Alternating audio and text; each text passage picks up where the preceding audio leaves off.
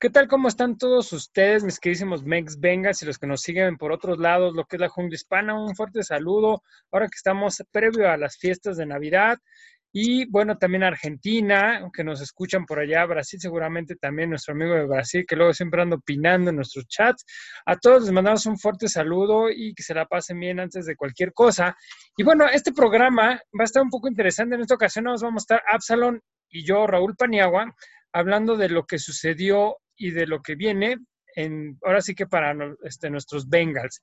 Y con esto quiero empezar, Absalón, ¿cómo viste el triunfo de los Bengals, tú que eres Prozac? Es que te digo, Pani, ver, ver, ver ganar a, ver derrotar a, a Pittsburgh, cabrón, después de 11, 11 juegos, incluyendo la dolorosísima derrota en postemporada en el 2015.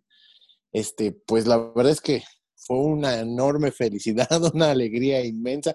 Estaba muy nervioso yo en el tercer cuarto, cabrón. Sentía que nos empataban y que nos aplicaban la misma de cada juego, ¿no? O sea, ves, ves, este, te das, te vas un poquito atrás.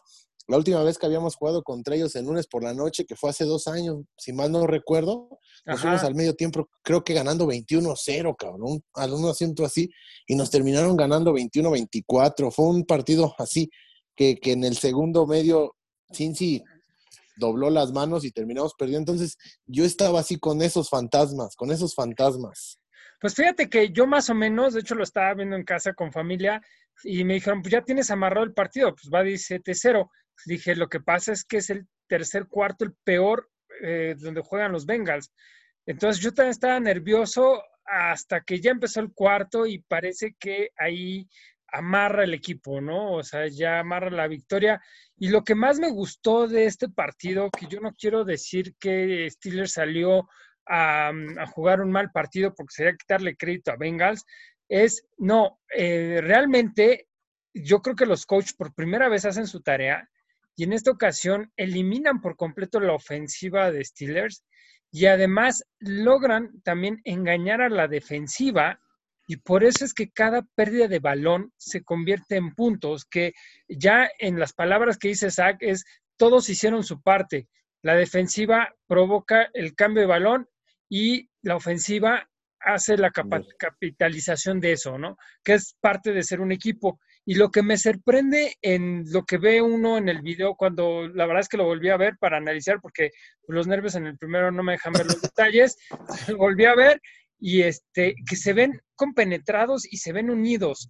Yo no sé si lo que hace Yuyu, pero no es tanto Yuyu, porque él ya lo venía haciendo todo el tiempo, sino lo que hace Bell al decir, a ver Yuyu, tú estás arriba y no se te puede decir nada, pero es una falta de respeto y todos te vamos a decir cuál es tu nivel. Eso yo creo que le faltaba a los Bengals un líder. Estaba Burrow y pues bueno, estaba sacando al equipo, pero no había alguien más que apoyara en la defensiva. Y hoy por hoy sale ese personaje que nos hacía falta desde Borfic. Y también cuando, por ejemplo, avientan a Alexander, ves a Spain eh, defendiendo ya en la, en, ya sabes, donde está en la línea de los jugadores que están en la banca. y eso habla de que ya hay un, digamos, una camaradería que parecía que no existía. ¿Tú qué me puedes decir sobre eso, Absalón? Es que ese, ese ha sido mi punto, ese ha sido mi punto fundamental para defender a Zach Taylor, porque muchos, muchos, he leído muchos comentarios, muchos, muchas este, opiniones de los mismos fans que dicen que el vestidor está roto, que no hay armonía en el vestidor, que, que Zach Taylor no es capaz de dirigir al equipo. Y yo veo otra cosa, o sea, yo he visto que los jugadores realmente están, están comprometidos con el equipo, están comprometidos con el entrenador, tienen cuál es la idea clara. Y, y, y, este fue el punto de quiebre que orilló o que obligó la salida de Carlos Dunlap. Digo, a mí me dolió en su momento porque Carlos Dunlap es un jugador que yo he venido viendo desde hace nueve, diez años en el equipo y yo creo que a todos nos, nos, nos, resultó triste que saliera, pero, pero al ver este, este tipo de, de actitudes como las que tuvo y los demás en lugar de unírseles para evidenciar la ruptura del vestidor, apoyaron al entrenador. Creo que eso muestra que Zach Taylor no ha tenido los resultados que todos esperamos, pero me parece que está haciendo, está haciendo algo en el equipo. En la, en la transmisión, no sé si te tocó escuchar, bueno, no sé si viste la transmisión de ESPN o, o tú veas en el NFL Network. este, el, el comentarista, el que estaba narrando, narrando el partido, Lalo Varela de ESPN, dijo, este equipo tiene mucho talento en, en, todo lo que, en todo lo que son las líneas en la ofensiva. Dice, tiene muy buenos receptores, tiene un muy buen, un muy buen, un muy buen cuerpo de, de corredores, ¿no? En, en Joe Mixon y en Giovanni Bernard. Dice, tienen al coreback del futuro. Y él, incluso él lo dijo y lo recalcó, y dice, y me parece que tienen al entrenador correcto. Eso fue lo que yo, a mí me llama mucho la atención de esta situación. No sé si, si viste el, el, el video de en, el, en, los vestidores cuando acabó el partido, cuando entregan sí. el, la, la, pelota del juego, ¿no? Zach Taylor dijo, en esta ocasión la pelota del juego es para todo el equipo, porque todo el equipo hizo su chamba, todo el equipo, y el equipo se ve, se ve, incluso Giovanni Bernal, como tú dices, otro líder, ¿no? Dirigiendo este asunto. Eso es lo que yo rescato. Fíjate que ese es un buen punto sobre los líderes. Eh, tenemos un Giovanni Bernard, igual que un A.G. Green, que no, digamos, no han hecho polémica, no sé si están a gusto o no, pero tú siempre lo has dicho, A.G. Green en cierto momento ya se alineó. Giovanni Verdad jamás dijo absolutamente nada y pareciera que están saliendo toda la gente de Marvin Lewis que de cierta manera están acostumbrados a otro tipo de cocheo, otro tipo de ambiente, si lo quieres ver, y hoy vino a cambiar esto. Pero, y bueno, está ahorita sonando la, eh, mucho la salida de Atkins, ¿no? Pero también lo que quiero eh, llevarte en esta ocasión es, ok, es un triunfo muy grande porque más que si preparó el partido, lo preparó con un tercer coreback sin tu corredor titular, o sea, demasiadas, demasiadas lesiones, demasiada gente de titulares en la banca y vas y dominas por completo a Steelers, ¿no? Digo, no quiero decir que salen a dar un mal partido, los dominas, esa es la realidad.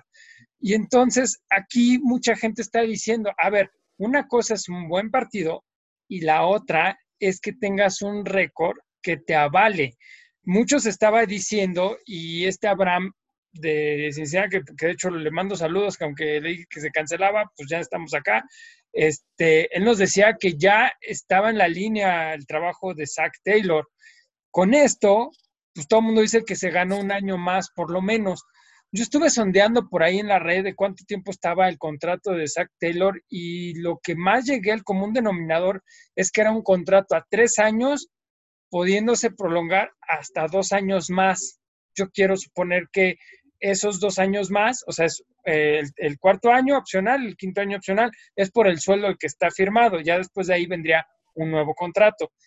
Con esto estamos hablando que, pues digamos que Brown se evita una liquidación al decirle gracias. Y vale la pena este triunfo, darle un año más cuando realmente, eh, pues digamos, tus resultados ahorita estás 3, 10, 1, y espérame, Absalom, ya sé que estás por ahí, pero además puedes acabar 5-10-1. No sé, ¿y tú cómo ves?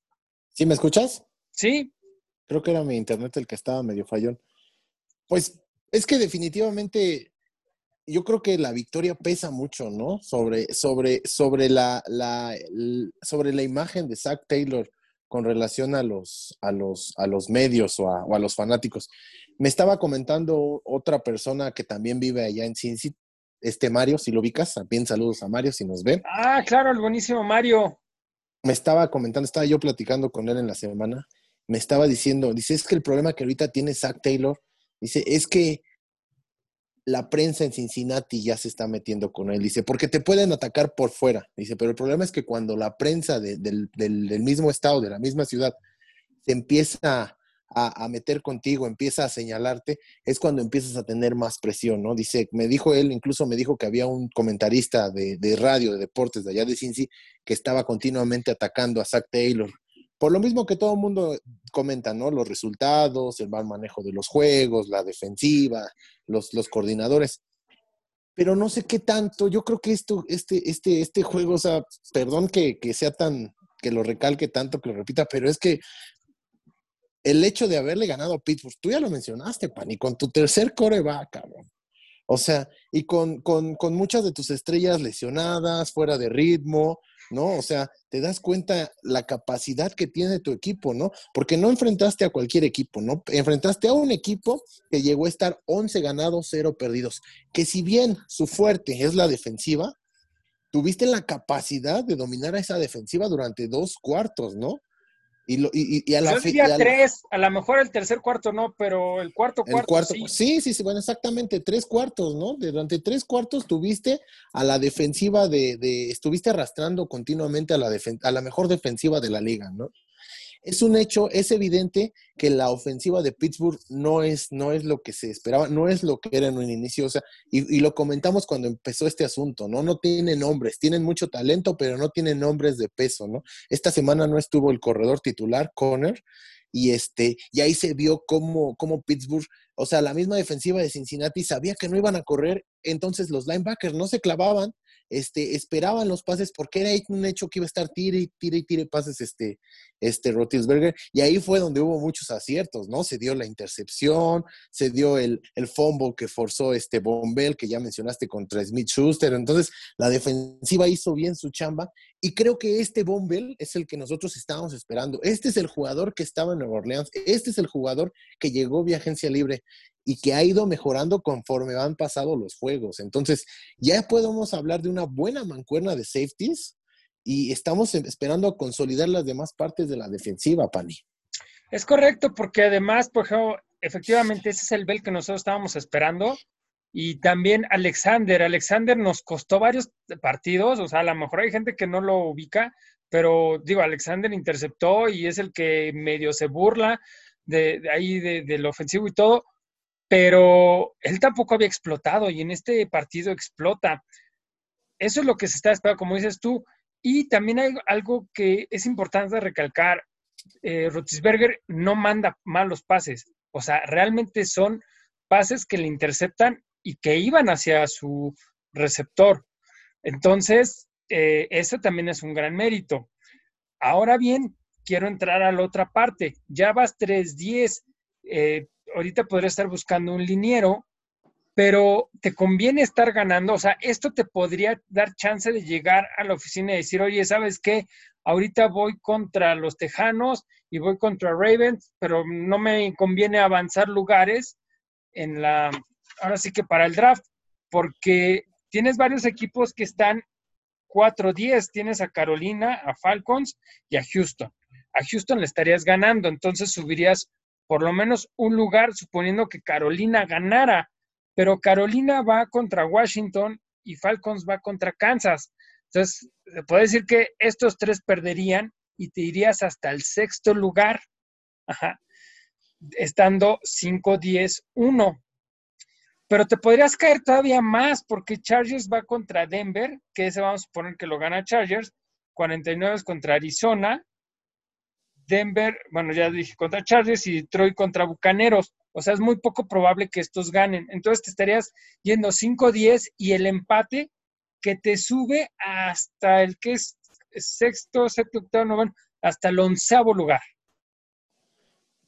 No, es que ahorita estamos en una posición privilegiada, suponiendo que, que, los dos primeros en seleccionar vayan a tomar a los corebacks que vienen y nosotros obtener al mejor liniero ofensivo, ¿no? Ese es el punto, Pani. Mira, francamente yo no creo que se le gane a Baltimore.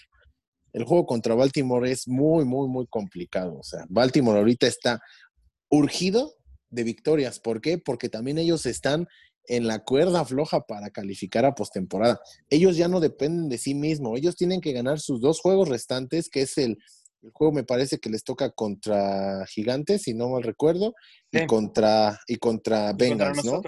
Entonces están esperando que en una de esas Miami pierda un juego. Miami la tiene un poco más complicada porque Miami cierra contra Buffalo.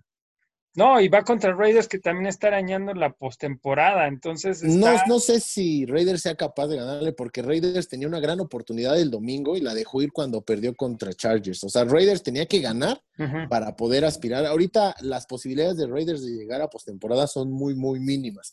Yo creo que Ravens está esperando que en el último juego de la temporada Bills le gane a Miami. ¿Por qué? Porque Bills tampoco puede aflojar, porque ahorita están empatados en récord con, Pittsburgh. Y yo creo que Bills quiere conseguir, si es posible, el primer lugar de la conferencia y si no, mantener el segundo, ¿no? Amarrarlo. Entonces, esos juegos van a hacer que Ravens salga a derrotarnos. Por ahí en una de esas podemos repetir la hazaña de hace dos años, ¿no? ¿Recuerdas la cuarta y doce con Andy Dalton, Tyler Boyd y dejar fuera a, a Baltimore de postemporada? Pero lo veo muy complicado. El juego del domingo sí es bastante ganable. ¿Por qué? Porque Houston también también está en un proceso de reconstrucción. Francamente, no sé por qué ese equipo pasó a ser un pasó a reconstrucción. Si tenía un buen, un buen, este, un buen equipo, tenía el mejor receptor de toda la liga, tenía un, coreback que ahorita está en la, eh, incluso va a ser Pro Bowl de Sean Watson. Pero yo creo que ese partido se puede ganar. Y sobre todo tomando en consideración la motivación que trae ahorita el equipo. O sea, ganarle a Pittsburgh te motiva para salir a jugar el domingo contra Houston y poder hacer un buen juego. Acabas de, Ah, perdón, y ya nada más para terminar, y ahí no creo que subieras tanto, ¿no? En lo que es tu, tu, tu, tu, tu récord para este asunto del draft.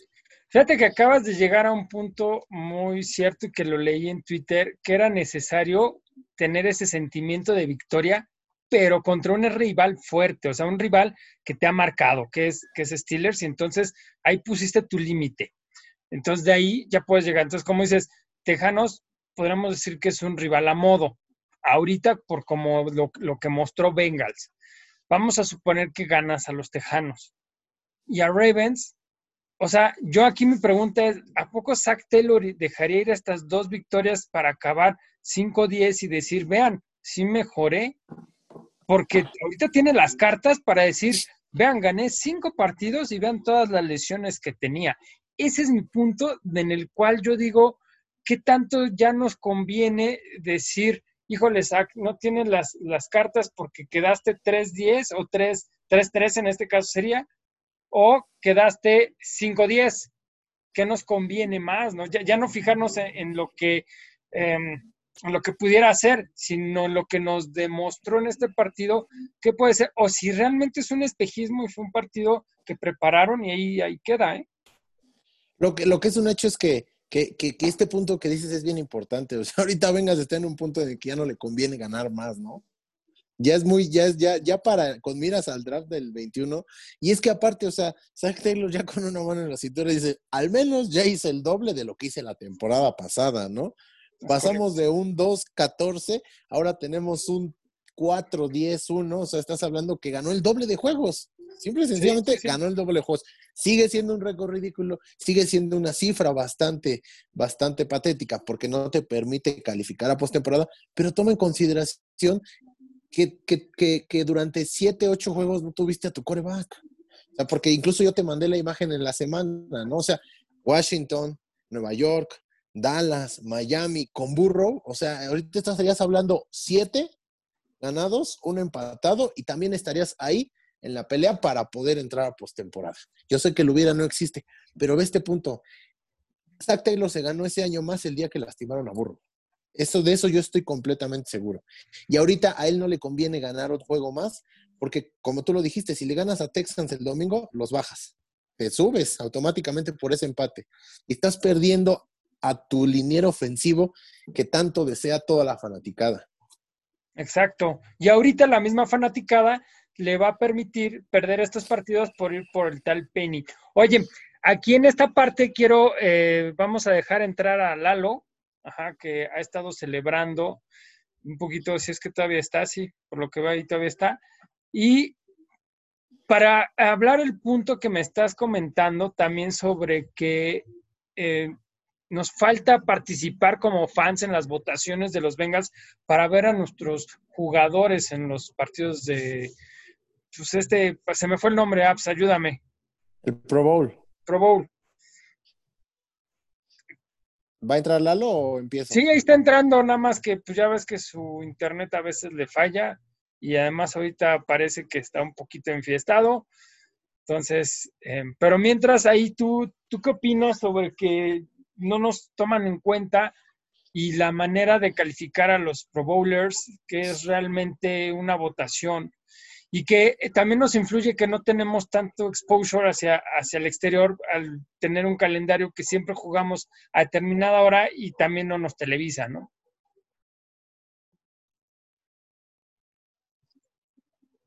Pues mira, Pani, para, para poder este, llegar al, Pro Bowl es una votación, ya lo mencionaste, son tres, tres, tres grupos de votantes, los jugadores, los entrenadores y el fanático. Entonces, esta parte de los fanáticos pesa mucho, ¿no? Pesa mucho porque, porque al final es, el Pro Bowl pasa a ser un concurso de popularidad, como siempre lo ha dicho Memo.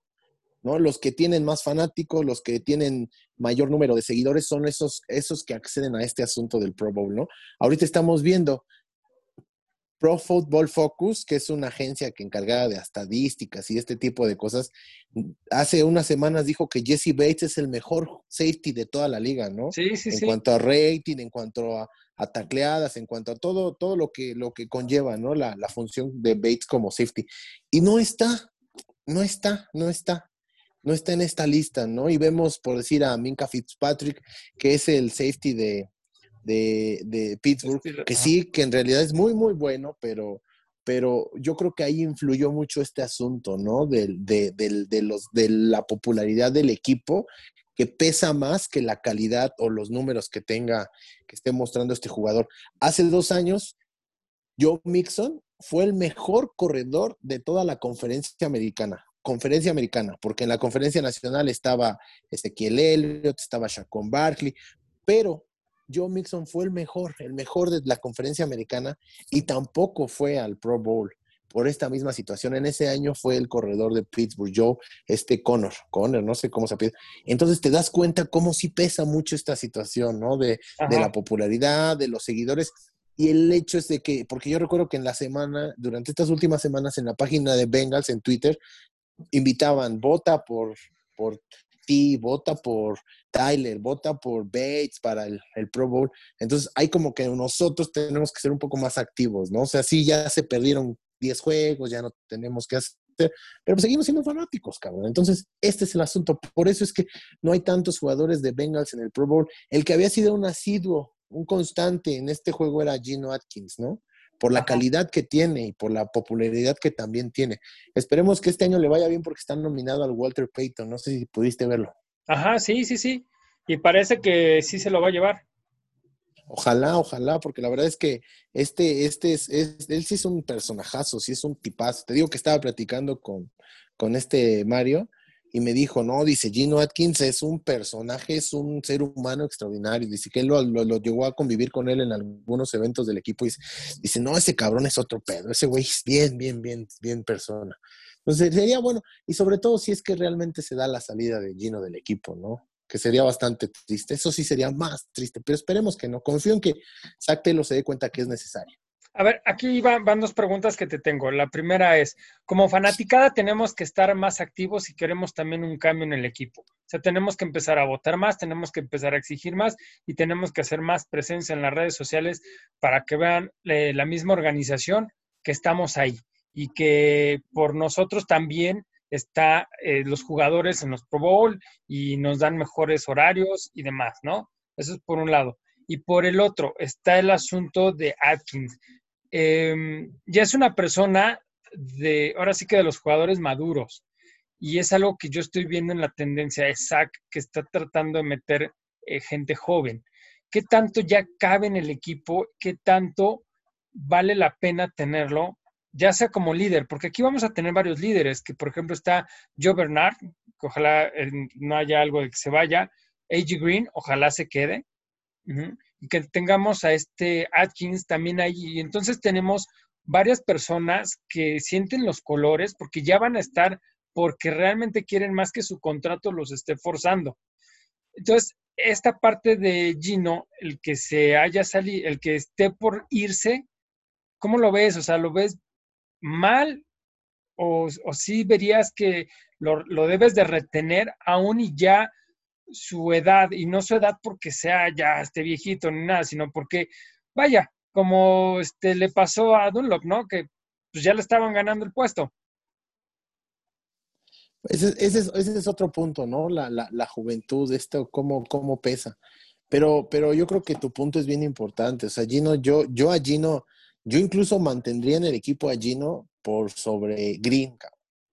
¿Por qué? Porque, porque es un hecho que, que Green, Green ya, ya lleva tres temporadas que no te puede dar una temporada completa, ya se está lesionando, ya como que su rol en el equipo está siendo, está siendo secundario, porque ha habido juegos en los cuales este, no se ha visto, ¿no? Y, y lo que ha mostrado Boy, lo que ha mostrado Tate, lo que ha mostrado Higgins, o sea, te, dan, te, da, te da a notar que, que como que Green podría ser un poquito más, este, ¿cómo se dice? Podría ser este... Más sustituible. sustituible. Exactamente, sustituible pero sí realmente Gino Atkins no veo quién pueda hacer ese, ese, ese, ese, papel, quién pueda cubrir ese puesto que Gino Atkins.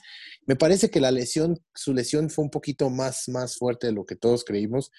Y, y es que me he dado cuenta, bueno, incluso antes de que lo mandaran a, la lista de, de, lesionados, a la reserva de lesionados, yo veía que Gino Atkins solamente entraba en las terceras oportunidades. O sea, era tercera oportunidad y entraba Gino. Era tercera y entraba Gino. Entonces, creo que, creo que también Zach Taylor lo que hizo fue recupérate, juega tantito para que no pierdas ritmo, pero aquí sigues, aquí sigues. Ya cuando de plano vemos que ya el equipo ya no tiene por qué competir, mejor te mandamos a la lista de reservas con la esperanza de que tú sí te mantengas, ¿no?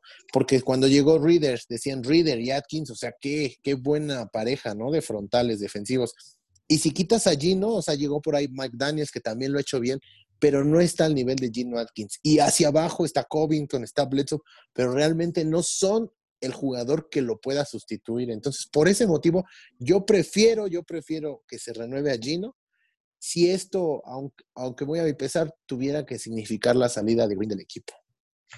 A ver, aquí hay un buen punto. Em, de todo lo, de lo que te estoy siguiendo, me estarías diciendo que un poquito Zach es todo lo contrario a lo que se está diciendo y si tiene esa comunicación con los jugadores en el decir no pierda ritmo, entra en terceras, está en el equipo, haz lo más que puedas y ya como dijiste tú ahorita, ya sabes que es insostenible, ya sabes que te pongo en la lista de lesionados, vete a operar y todo, nos vemos en la siguiente temporada, esperando que efectivamente seas alguien sólido para nosotros. Y entonces serían nada más realmente rumores.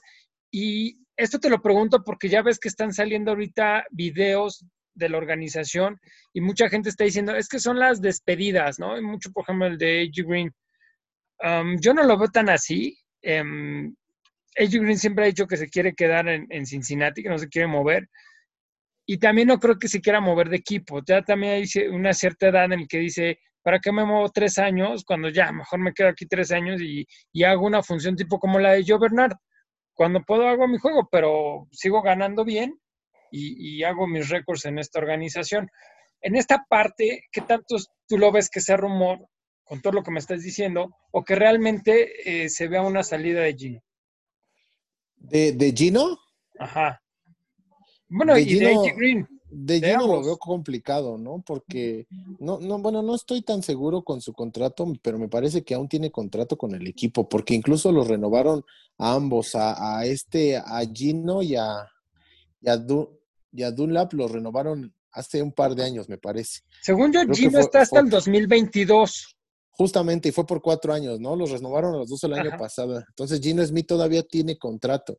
Hay, hay, hay una de dos sopas, o sea, sales, lo, lo, lo, haces un trade por él y consigues, consigues algo bueno y, o lo mantienes, pero, pero el asunto de, de, Green es distinto, ¿no? Porque Green, Green le pusieron etiqueta franquicia.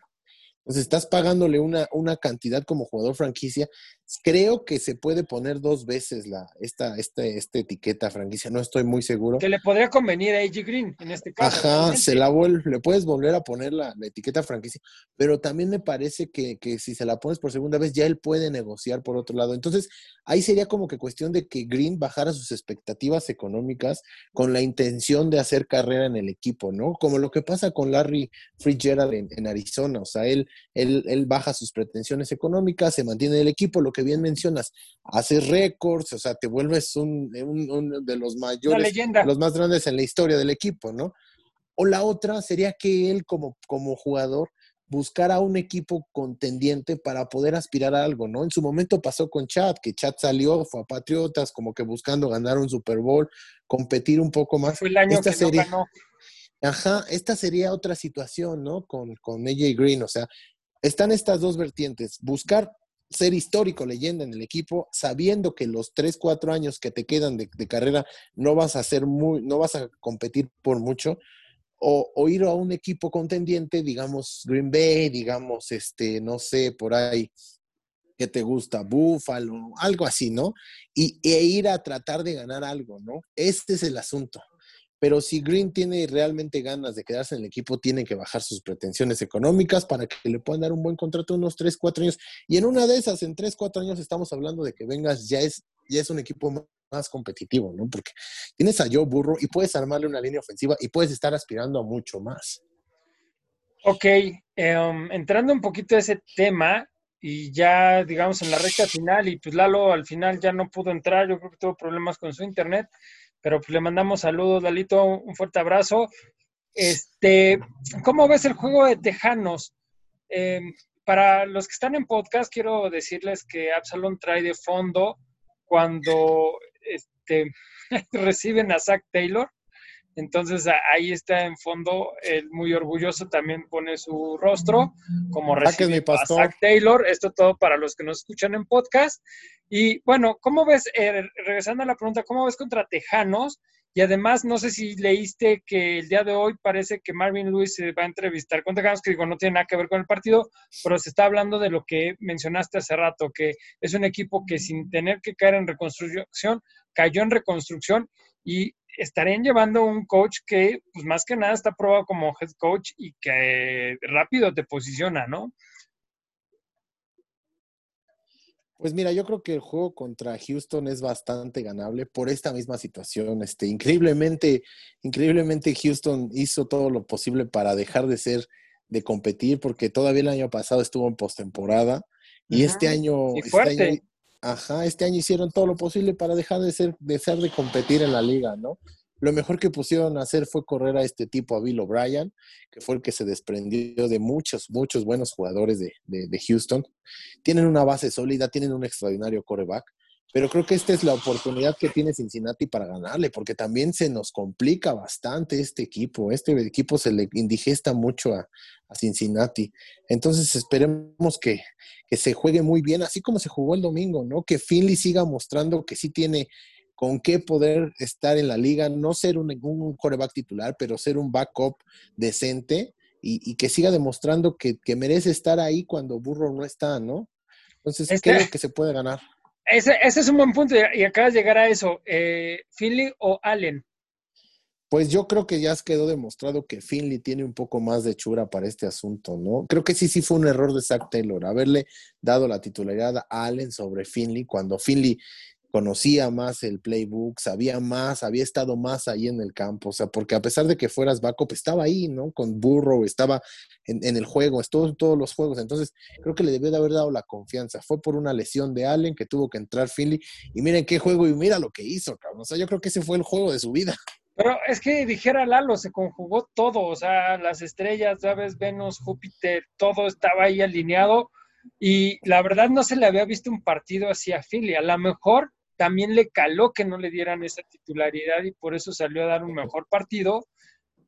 Ajá. A mí me llamaba mucho la atención cómo cuando entraba Finley la línea jugaba todavía peor. O sea, cuando entró, cuando lastimaron a, Burro, lo capturaron, lo capturaron. Cuando entró por la lesión de Allen, también dije que no lo quieren o qué pasa. Pero ahora se ve que como que la línea ya está más compenetrada con él. Y es que hay que, hay que, hay que, este, hay que darle su justo crédito a Ryan Finley. O sea, Ryan Finley hizo el, touchdown que le dio la tranquilidad al equipo para poder ganar ese juego, cabrón. Ese engaño de carrera con Bernard, el, safety Fitzpatrick se lo comió completito, bajó a cubrir la carrera y él entra solo por el centro de la, de la línea. Entonces, Finley también tiene muy buenas cosas, sabe hacer muy bien los engaños, es, es un muy buen atleta. Quizá le falta un poco lanzar los balones, pero, pero eso se puede ir puliendo. Entonces, yo le tengo fe a Finley el domingo.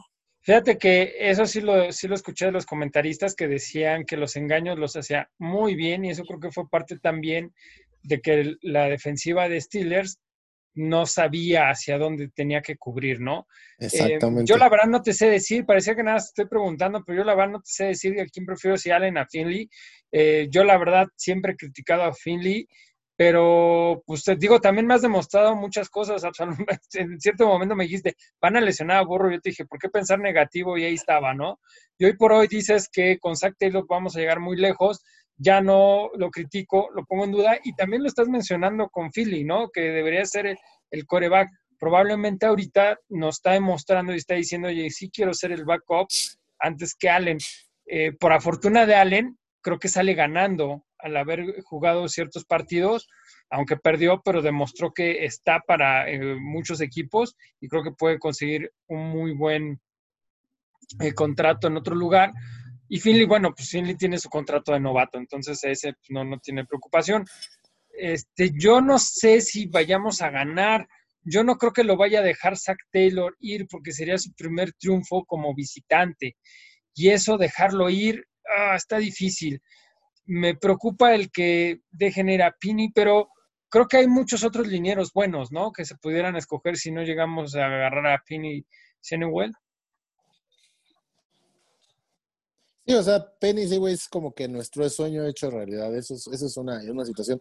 Pero por otro lado, recordemos que Jets está abajo de nosotros, ¿no? Y en un momento dado, si Jacksonville se lleva a Lawrence, Jets fácil, fácil puede agarrar y si ¿sabes qué? Penny sí vuelve para acá, ¿no? Entonces, no lo tenemos, no lo tenemos garantizado porque seguimos, seguimos siendo el tercero. O sea, entonces, pues, dices, puedes decir, bueno, gana un juego más, porque a lo mejor y Jets también lo quiere, pues baja un poco, puedo, puedo todavía encontrar mucho talento. Está Slater de North Western, está Vera Tucker de USC, está este, un par de linieros de, Alabama, este también de Notre Dame. Hay mucho talento, hay uno de Ohio State que a mí me gusta, Wyatt Davis. Entonces, por ahí sí podemos encontrar un muy buen liniero ofensivo en las 5-6, ¿no? O sea, lo ideal sería Penny, definitivamente. O sea, ese es lo que tienes que traer.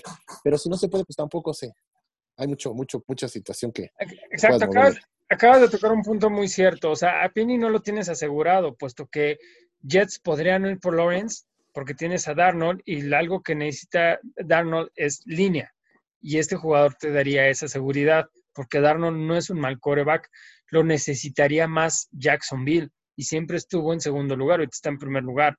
Entonces, digamos que sí se pudo haber dado, aunque Jets quedara en primer lugar, que se llevara al, al liniero y Jacksonville al coreback. Entonces, realmente pensar que perder por ir por ese dinero, pues no ayuda mucho, ¿no? A lo mejor más bien un trade de un buen jugador para brincar lugares hacia abajo y poderte llevar a Pini. Y lo que es un hecho es que también este, eh, en la agencia libre va a tener que hacer Zach Taylor algo importante, como lo que hizo este año, ¿no? En traer muy buenos defensivos. Yo creo que la obligación este año, bueno, para la temporada 21 es, es conseguir linieros ofensivos de calidad que estén en agencia libre, que estén comprobados, que sean muy buenos y por ahí ir empezando a reforzar, ¿no? Este, utilizar dos rondas en, en línea ofensiva, traerte un liniero ofensivo bueno en agencia libre. Entonces te estás dando cuenta que ya estás reforzando a tu, a tu, a tu, este, a tu, a tu línea más débil, ¿no? Es la línea ofensiva. Ok, pues Absalón, creo que sería todo en esta ocasión. No sé, tu marcador para el partido. Pues yo creo que vamos a ganar 17-10. 17-10. Mm, se me hacen pocos puntos para Tejanos. Yo me iría un 27-17. ¿Ganamos, o perdemos? No, también ganamos. Yo creo que no lo, no lo dejan ir porque sería el primer triunfo de, de como visita. Y como dices, el Penny no, no está asegurado, entonces no puedo estar pensando en pierdo por agarrarlo. Eso sería más bien si fueras por burro, ¿no? Por ejemplo, la, la temporada pasada. Entonces, pues, este, tu último mensaje, Absalón, en esta ocasión. Pues nada, que ganamos esos acereros después de 11 juegos. Eso es mucho, mucho, mucho. Y, ya se los dije a todo el mundo y se lo repito. Zach Taylor es mi pastor y con él nada me va a faltar. ok, perfecto. Ahorita que dijiste eso, eh, creo que algo muy importante que hay que aprender es respetar al rival, no importa el cual sea. Lo que hacía Yuyu era una falta de respeto definitivamente. Y lo que hacía la organización también, el permitirle que un jugador hiciera eso, también creo que era una falta de respeto. Vi un, un, post donde decía Tomlin que tenía que hablar con Yuyu sobre el respeto y pues no, o sea, él lo sabía. Más bien dijo, más bien dijo, no tengo que hablar con él, o sea, porque, o sea, como que él lo estaba justificando, ¿no? No, yo lo vi como, este, voy a ah. hablar con él. Entonces decías, a ver, pero ¿cómo tienes que hablar si, si tú lo sabías, tú lo permitías? Entonces, no, no me vengas a decir, lo que pasa es que la gente, digamos, los, los jugadores ya vieron también, ah, ok, vas a bailar, pues entonces te voy a ir a golpear, ¿no? Este, sí. Y fíjate, o sea, cuando jugaron contra Dallas, él iba, hace, hace algunos años, creo que fue Terrell Owens, que fue a celebrar una anotación ahí sobre la estrella, pero siendo jugador de Dallas, o no me acuerdo si era rival, pero era Terrell Owens. Y entonces Smith Schuster, ahora que jugaron contra Dallas, iba a hacer lo mismo y un compañero suyo de la universidad que jugó con él en, colegial lo, detuvo y le dijo, no lo hagas. Entonces fue cuando le impidió que lo hiciera, pero ese güey lo iba a ir a hacer. O sea, te das cuenta que este tipo de actitudes y estas faltas de respeto las viene haciendo. Decían que, que tenía más TikToks que yardas en este juego. No, sí, sí, sí, definitivamente tiene más TikToks. Y, pero, eh, mira, un jugador lo detuvo, pero el coach no. Y entonces siempre hemos hablado de esa disciplina que le criticaban a los Bengals de de que eran agresivos, pero realmente los Bengals han sido reactivos. O sea, si me empiezas a jugar agresivo, te juego agresivo. Y para eso muestra un poquito del de Miami. De hecho, acabé con, eh, digamos, un poquito de enemistades con fans de Miami porque me decían que nosotros habíamos jugado agresivo contra ellos. Yo les dije, a ver, espérate, el primer expulsado fue de ustedes por, rudeza innecesaria. Obviamente mi equipo va a empezar a responder. Y al final les enseñé quiénes te habían sido más multados si eran ellos, ¿no? Entonces, eh, creo que Bengals es un equipo que si bien a lo mejor no es triunfador siempre, pero también no es un equipo dejado, ¿no? Entonces, pues bueno, pues sería todo, apps. Eh, pues no queda más que decirles a todos que disfruten el día de mañana, los que pueden estar en familia, los que no, por alguna situación que no pueden visitar a sus familiares o algo. Jesse eh, Bates. quédense en casa, no pasa nada. digamos que un año es mejor quedarse en casa que pasarla mal. Está muy difícil la, situación. Em, yo estuve un poquito investigando, yo un poquito de, ahora sí que saliéndome del tema, eh, conseguir oxígeno para tenerlo en casa está casi imposible y por eso sales corriendo a un hospital pidiendo oxígeno y ahí es donde pasan las cosas mal. Este, quédense en casa de verdad y no por ser de tipo comercial ni nada, sino ahí es donde te mantienes sano, si no tienes a qué salir, no salgas, no salgan todos. Y pues bueno, un fuerte abrazo y esperemos un triunfo en esta ocasión. Y pues Absalón, sigue disfrutando a Zach, tu pastor. Feliz Navidad, Pani, feliz Navidad a todo. Judei. Judei.